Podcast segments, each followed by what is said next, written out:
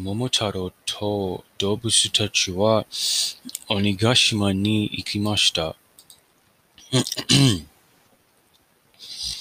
桃太郎と動物たちは鬼の城に行った後で、桃太郎と動物たちは鬼の王に会いま会いました。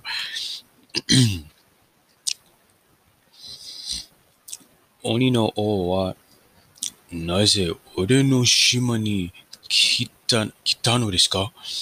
と問いました。桃太郎は、あなた退治します。あなたは村に行ってはいけない。と言いました。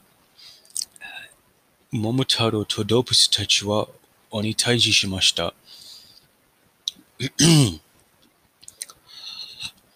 桃太郎と動物たちは鬼のお金拾って村に帰りました。